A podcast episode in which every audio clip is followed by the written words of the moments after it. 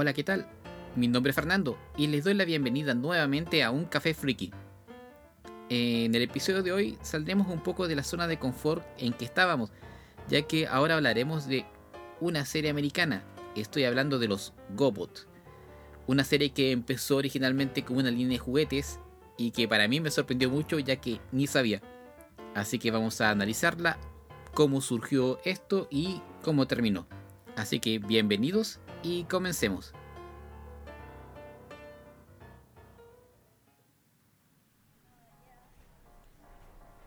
No sé si tendrán recuerdos de una serie muy parecida a los Transformers. Una serie de eh, animación no muy bonita, tenemos que decirlo. Una serie donde los personajes estaban como mal hechos y uno piensa o pensaba que era una copia de los Transformers.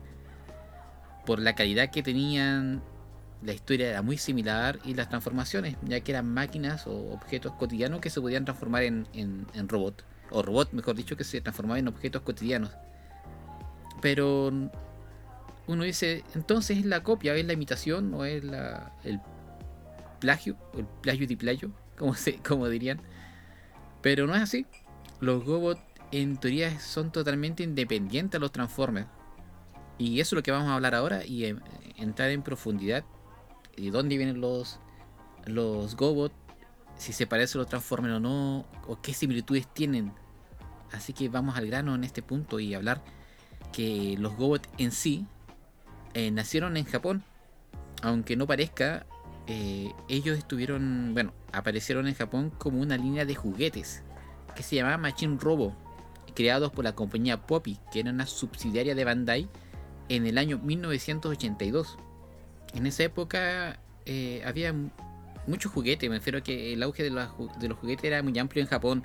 Habían robots que se transformaban, robots que se ensamblaban, robots gigantes como Massinger Z que también se fabricaban en juguete. Entonces la línea de juguete era muy amplia.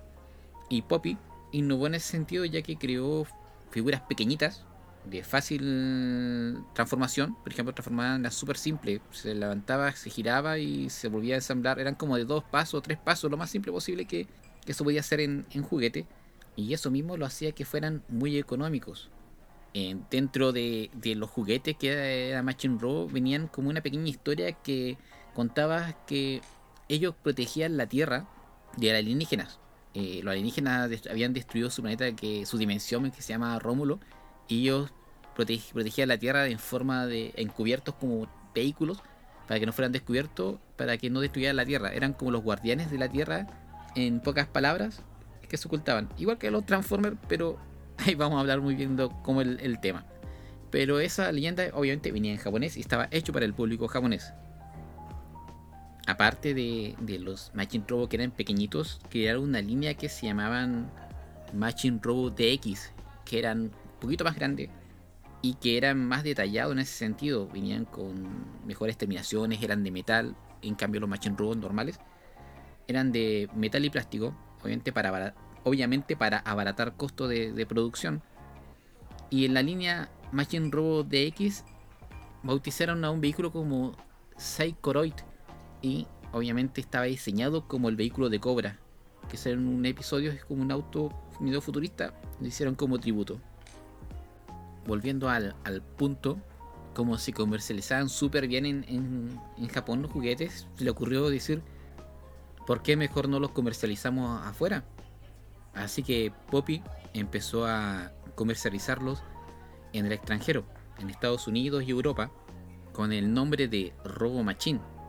Y ahí fracasaron en algún sentido, porque no tenían ninguna historia o trasfondo. Era como un juguete simple y la historia que venía dentro del juguete estaba en japonés, entonces no, no, no llama la atención porque la gente no entendía nada de lo que decía, no captaba nada de la historia, o bueno, la resumida historia que traían dentro del, manual.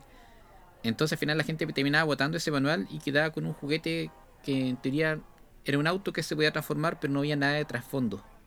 Y así que fue que en 1983, en este caso Poppy junto con Bandai, ya que eran subsidiarias, deciden entregar la distribución a una compañía eh, norteamericana. Esta compañía se llamaba Tonka, la famosa Tonka, de los camiones Tonka, de todo, lo que tenga que ver con Tonka.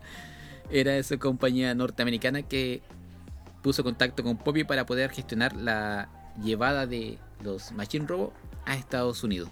Así que ahí empezó la, distribución de los juguetes.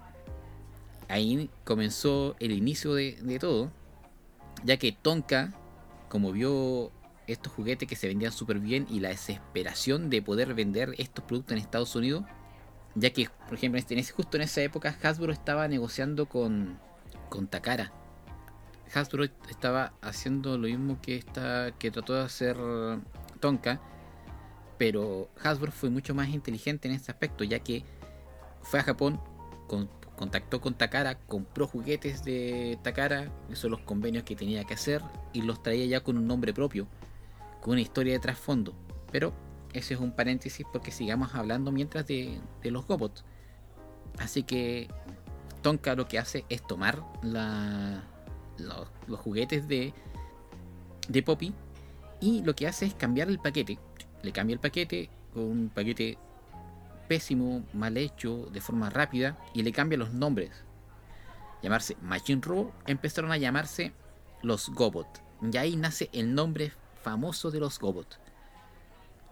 Así que dentro de su desesperación, para tratar de vender lo más rápido posible juguetes, encarga a Hanna Barbera, el famoso creador de los Oyogi, de, de Scooby-Doo y de muchas series más, a hacer la serie de los Gobot para que tuvieran una historia de trasfondo para poder obviamente vender los juguetes.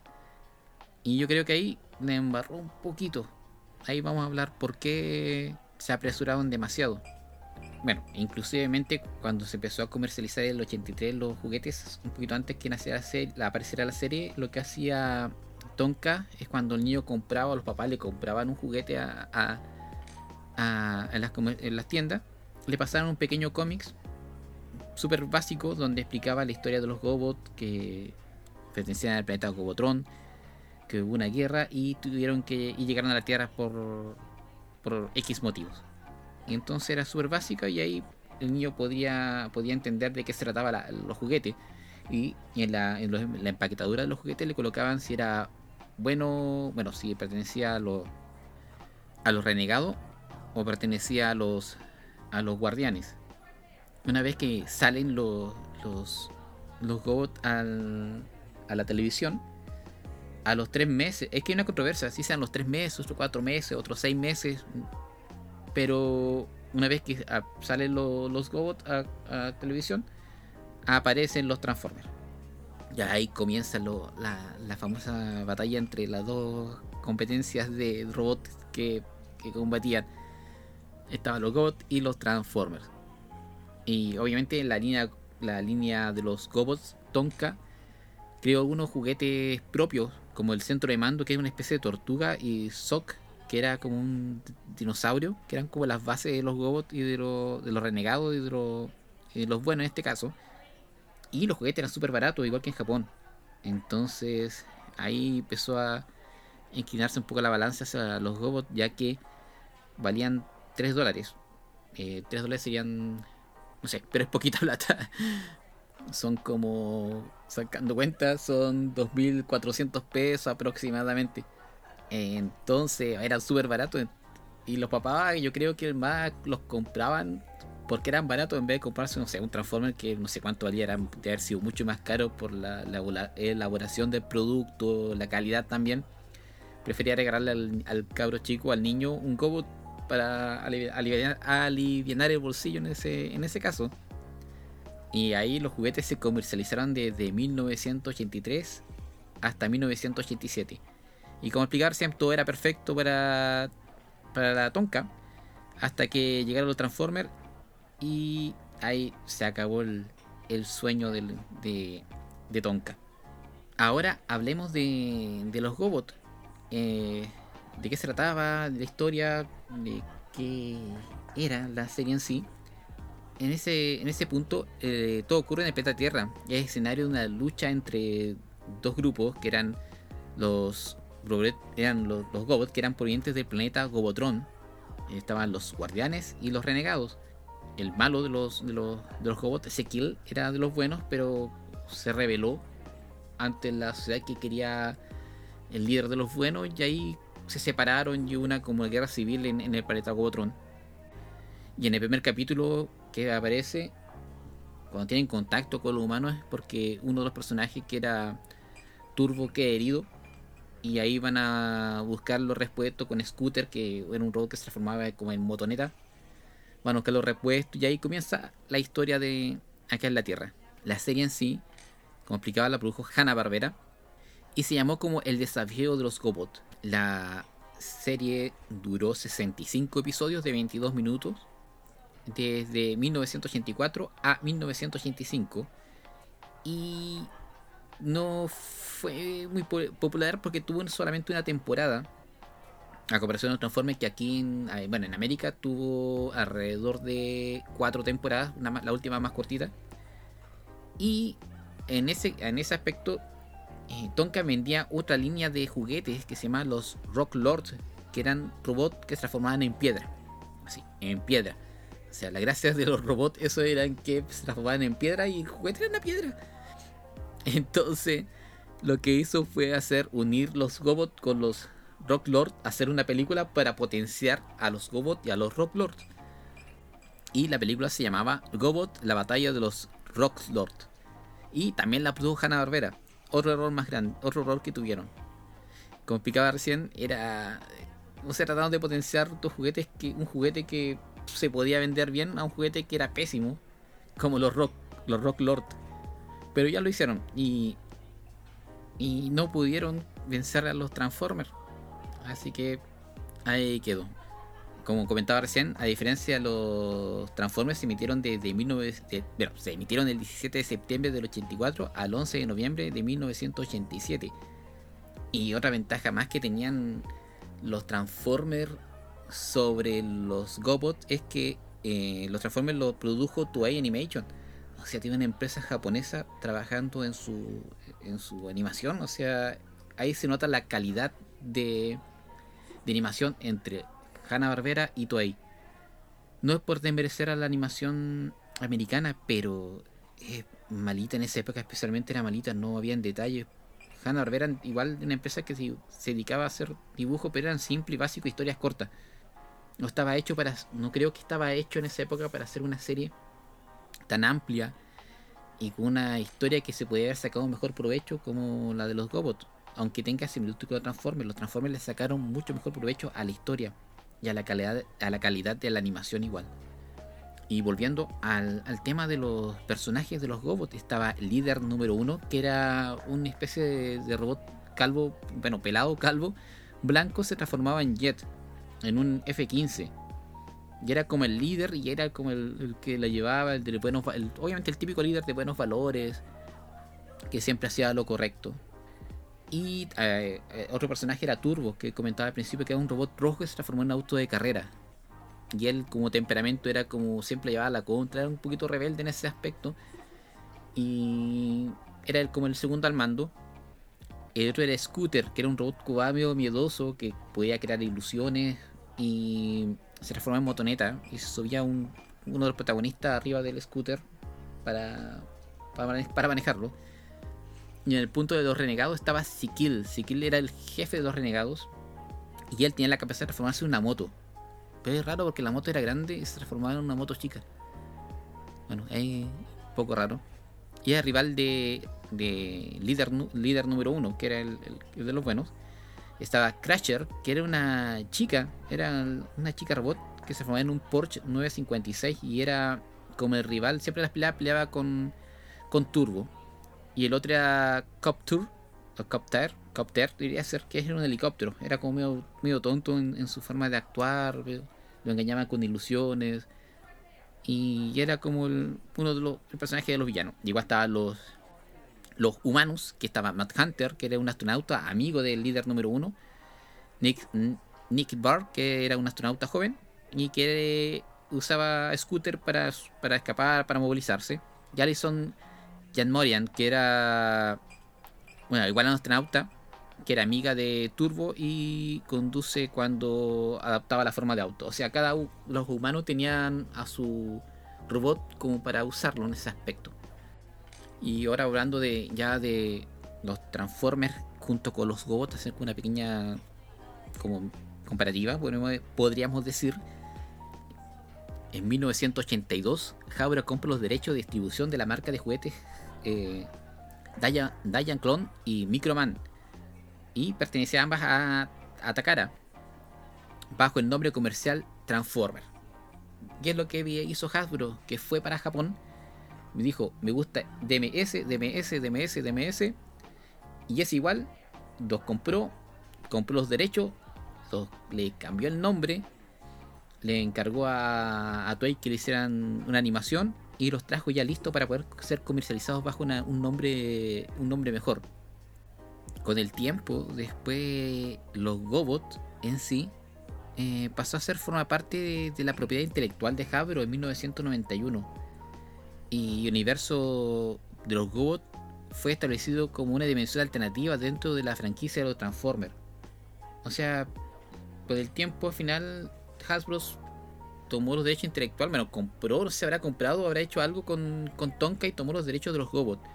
Y lo que hizo fue hacerlo como que los GOBOT era como otra dimensión o universo distinto creo que en una saga de los Transformers aparecen como los Gobots, pero no son como robots pequeñitos. Creo que en los Transformers Armada aparecen los Gobots, si no me equivoco. Y Hasbro no pudo seguir comercializando más la línea Gobot en sí, como juguete me refiero, ya que los bueno, Tonka arrendó los bueno Poppy arrendó a Tonka los moldes de los de los Gobots entonces, al, ser arrendados, Hasbro no pudo comercializar los GOBOT en sí. Entonces, lo que eh, dejaran como de lado la línea, la línea de los de los GOBOT, o sea, no se siguieron fabricando más moldes como GOBOT en sí, pero el nombre se pudo seguir utilizando más adelante en como explicaba recién en Transformers Armada. Yo creo que el éxito de los Transformers también se debe a que se hizo un cómic de, de esto mismo, que fue desde 1984 hasta 1981 y todo esto a manos de Marvel. Entonces creo que Scabro fue muy inteligente en cómo comercializó el, juguete en sí, a diferencia de lo de Tonka con su producto los Gobots, que fue muy flojito en ese aspecto y potenció y no potenció la marca en sí o la historia en sí. Y este conjunto de cosas que dio el, el universo a los Transformers fue como un, una combinación de cosas que hizo que, aparecieran los Transformers y se potenciara tanto. Y, eso, ahora quiero dar mi opinión, mi opinión personal, que último, si es que vale algo, puedo explicar que, de mi punto de vista, que cómo lo vi, viví, yo ese, ese, ese punto. Era chico, aquí los Transformers llegaron como en 1985 a Chile y se siguieron transmitiendo bueno, yo era chico, no, pero agua en esa, en esa época. Pero yo tengo conciencia de los Transformers. Me acuerdo cuando de los juguetes de Shotway o cuando niños se juntaban en, un potrero, podemos decir, a jugar a los Transformers. Yo tuve un Transformer igual. Entonces creo que el, el tiempo de Transformers fue del 85 hasta, si no me equivoco, hasta los 90 o más allá, podríamos decir, en la línea de juguetes. Pero los Gobots no, los Gobots fue algo tan, tan superficial, tan algo que pasó, llevó no, no marcó tanto. Porque yo vi los Gobots en la tele, en Canal 7. Yo los vi como. Yo tengo conciencia de haberlo visto y me acuerdo de capítulos. Y yo creo que haber sido como el 88, 89, 87, si no mal recuerdo. Eh, y era entretenida la serie, no, no lo niego. Obviamente, cuando chico aunque la animación ha sido mala, la disfrutaba y la podía ver. Pero ahora cuando grande y comparo la, la, animación, obviamente me quedo con los Transformers. Por historia, por trasfondo, por, por tipo de animación. La historia se desenvolvió mucho mejor que los Gobots. Tonka la embarró. Creo que Tonka se apresuró mucho a llevar un producto bueno y luego comercializó mal, toda la rápida. Hizo malas carátulas, eh, contrató una empresa mala, malísima para hacer una animación que puede haber sido súper buena. Y el caso, eh, este caso lo digo porque hay una serie de animación japonesa de los Gobots. Obviamente no se llama los Gobots, se llama Machine Robo. La venganza de Cronos está en YouTube, la pueden buscar. Hay 27 capítulos, pero creo que son más porque queda incompleta. Pero la animación yo encuentro, yo encuentro que es mucho mejor que la de los Transformers, mucho mejor. Esta se estrenó el 3 de julio del 1986 al 28 de mayo del 87. Podríamos decir que la animación es como los Transformers combinado con Tecnoman. O sea, hay monstruos que son como cibernéticos, medio biomecánicos. Los colores me hacen acordar mucho a Tecnoman, en lo que son las armaduras, los trajes de los, algunos malos. Y los robots, obviamente los robots en este caso, o los Machine Robots, son como Transformers, pero son muy bonita la animación, es genial. Si hubieran hecho eh, los robots eh, como aparece la animación de los de los Machine Robot, hubiesen ido súper bien, excelente. El estudio que estuvo a cargo es el estudio Hachi y se estrenó por TV Tokyo. O sea, ah, se aprovecharon eso. Eso me da rabia, porque tuvieron, si hubiesen hecho los robots como, como Machine Robot, la serie japonesa, lo dio súper bien.